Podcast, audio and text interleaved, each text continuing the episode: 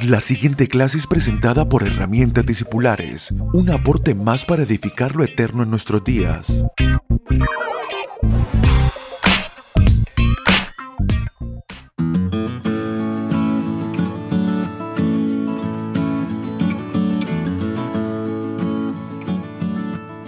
Saludos, amados, bienvenidos a nuestra clase discipular número 49 y comenzando a partir de esta clase una nueva serie, un nuevo tema acerca del bautismo, haciendo énfasis principalmente en el bautismo en el Espíritu.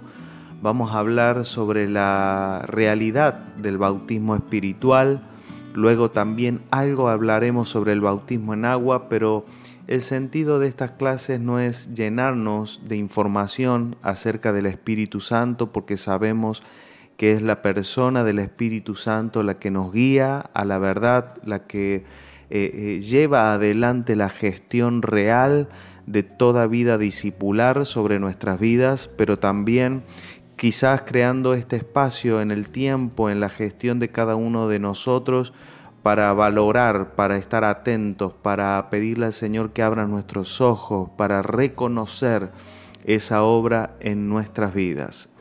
Podemos decir que la materia prima de un discipulado es la vida espiritual. Es decir, el discipulado no viene a nosotros porque estamos mal en algún área, porque si así fuera, sería la materia prima nuestros errores, y a partir de los errores comenzamos a trabajar en un discipulado, pero no es así. Sabemos que eh, la materia prima de la vida discipular es la vida espiritual, esa vida que es perfecta, esa vida que es eterna, que nos fue otorgada en Cristo Jesús, porque tenemos vida por medio de Jesucristo, es porque anhelamos crecer, vivir esa vida más y más y poder expresarla. Ahora, el alma, nuestra alma es un lugar, es un lugar donde debemos edificar, es el lugar donde los materiales comienzan a ponerse cada día, es el, es el lugar donde hay que cavar y ahondar para que Cristo sea eh, nuestro fundamento. Por lo tanto, eh, eh, allí es donde el bautismo se vuelve algo sumamente clave para nuestra madurez, entender ese bautismo, vivirlo, eh, y, también caminar en ese bautismo cada día más. Dice Efesios capítulo 4, verso 1, dice, yo pues, preso en el Señor, les ruego que anden como es digno de la vocación con la que fueron llamados, con toda humildad y mansedumbre, soportándoos con paciencia los unos a los otros en amor, solícitos en guardar la unidad del Espíritu, en el vínculo de la paz, un cuerpo, un espíritu, como fuisteis también llamados en una misma esperanza de vuestra vocación, un Señor, una fe, un bautismo, un Dios y Padre de todos, el cual es sobre todos y por todos y en todos. Aquí vemos cómo el apóstol Pablo en, este, en esta maravillosa presentación de la unicidad del Evangelio va, a incorporar al bautismo dentro de las cosas más relevantes del Evangelio. Va a meter al bautismo dentro de la fe, dentro de un Señor, va a poner al bautismo hablando de un espíritu. ¿Por qué le da tanta importancia el apóstol Pablo al bautismo? Porque no es eh, eh, eh, un asunto opcional. El bautismo es una experiencia que debe darse en nuestras vidas de manera irreemplazable acerca de esta vida espiritual para nuestra madurez. Ahora debemos saber de qué bautismo el apóstol Pablo está hablando cuando él dice un bautismo. Y no está diciendo de que solo hay un bautismo, está diciendo que cuál es el bautismo que tiene esta calidad de importancia, cuál es el bautismo que, del cual hablamos acerca del el Evangelio, cuando está incorporado a la realidad del Evangelio. Es el bautismo del Espíritu, es el bautismo que presentó Jesús mismo.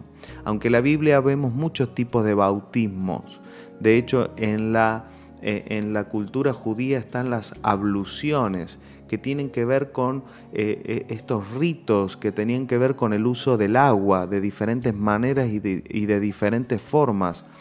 Pero acá tenemos en el Evangelio presentado aquel único bautismo que tiene calidad de verdadero, que tiene calidad de, eh, de, potencia eterna, podríamos decirlo. ¿Será que los otros bautismos no son importantes o, no son o, no sirven para nada? Todo lo que nosotros tenemos en, eh, en las escrituras hablan acerca de lo que es real, es decir, que no estamos hablando de que lo que está anterior es falso, sino que tiene calidad de anuncio, tiene calidad de la intención de anunciar lo verdadero, la intención de entender lo verdadero. Por lo tanto, no es que despreciamos y, ni tampoco tildamos de falso todo lo que está por fuera del nuevo pacto, sino que decimos todo aquello estaba allí para anunciar lo verdadero. Y lo verdadero en este sentido es que el bautismo en el Espíritu es el que contiene toda la realidad y toda la, sustancia. Podríamos preguntarnos qué es el bautismo entonces en el Espíritu, cómo lo puedo recibir si es que usted no lo ha recibido, cuál es la función o la importancia de este bautismo, cómo va a afectar mi vida ese bautismo, será solo una experiencia o de hecho puede ser que sea, haya sido una experiencia que yo tuve hace años atrás, pero no entiendo quizás qué, qué debió afectar o cómo debe afectar mi día hoy. Entonces vamos, vamos a ver a través de estas clases algunas de estas cosas, pero podríamos comenzar para dejarle a esta clase una reflexión lo que dice Hechos capítulo 1, verso 4, dice, estando juntos, les mandó, este es Jesús, hacia sus discípulos, les mandó que no se fueran de Jerusalén, sino que esperasen la promesa del Padre, la cual dijo, oísteis de mí. Porque Juan ciertamente bautizó con agua, mas ustedes serán bautizados con el Espíritu Santo dentro de no muchos días. Fue el mismo Jesús el que utilizó la palabra bautismo para referirse a la experiencia del Espíritu Santo, al recibir al Espíritu Santo. Él fue el que utilizó, no usaríamos la expresión bautismo del Espíritu si Jesús no hubiese comparado la experiencia que ellos tendrían en el Espíritu con eh, la acción que Juan llevaba adelante. Eh, eh, con respecto al, bautismo en agua. La palabra que tenemos como bautizo en el Nuevo Testamento, esta palabra griega baptizo, que es la 907 del diccionario Vine o del Strong, significa bautizar primariamente de forma frecuentativa de bapto, que significa mojar, se usaba entre los griegos del teñido de vestidos, de sacar agua introduciendo una vasija en otra más grande. Después eh, se utiliza en los textos antiguos como el de Plutarco para sacar vino introduciendo la copa en el cuenco y ahí, allí usted puede leer más en su diccionario acerca de esta palabra. Pero podríamos decir que el bautismo tiene que ver con tres cosas, con lavar, con sumergir y con transformar.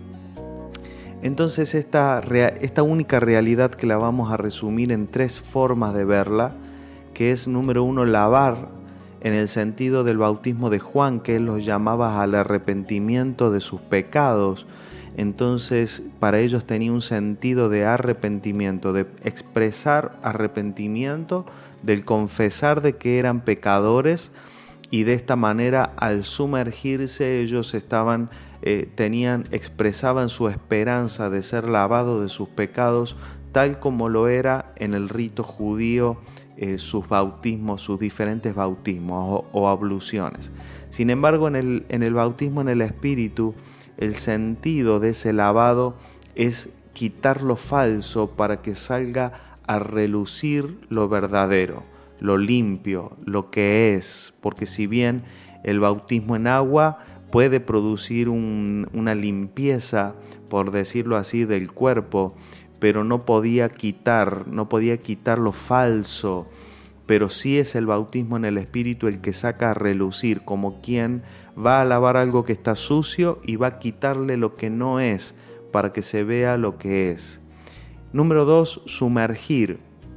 Y esto es el paralelo perfecto de la experiencia de la sepultura. Conecta directamente con la sepultura en Cristo. Por lo tanto, vamos a ver más adelante qué tiene que ver esto de la sepultura con el bautismo. Pero sí sabemos que eh, tiene que ver con dejar atrás una vieja vida, una vieja naturaleza, para que al ser levantados caminemos en una nueva vida. Número tres, tiene que ver con transformación. Transformación como aquella tela que es sumergida para ser teñida y se le devuelve vida, y se le devuelve no solo vida, sino también utilidad. Es decir, buscamos este bautismo porque es el que nos devuelve el sentido para el cual vivimos y se nos eh, es otorgado en este bautismo un lugar en el propósito eterno de Dios. Quizás esta clase le deje con un profundo anhelo de agradecer a Dios, porque este, esta es la promesa del Padre a nuestras vidas. Este es, este es el compromiso, podríamos decir, de Dios hacia usted de recibir este bautismo. Si usted no lo ha recibido, pídalo al Padre y si así ya lo ha recibido usted, traiga, traiga a memoria ese bautismo para que produzca en usted todos los días los resultados y el efecto para el cual el Señor lo ha dispuesto hacia su vida. Un fuerte abrazo y hasta la próxima clase.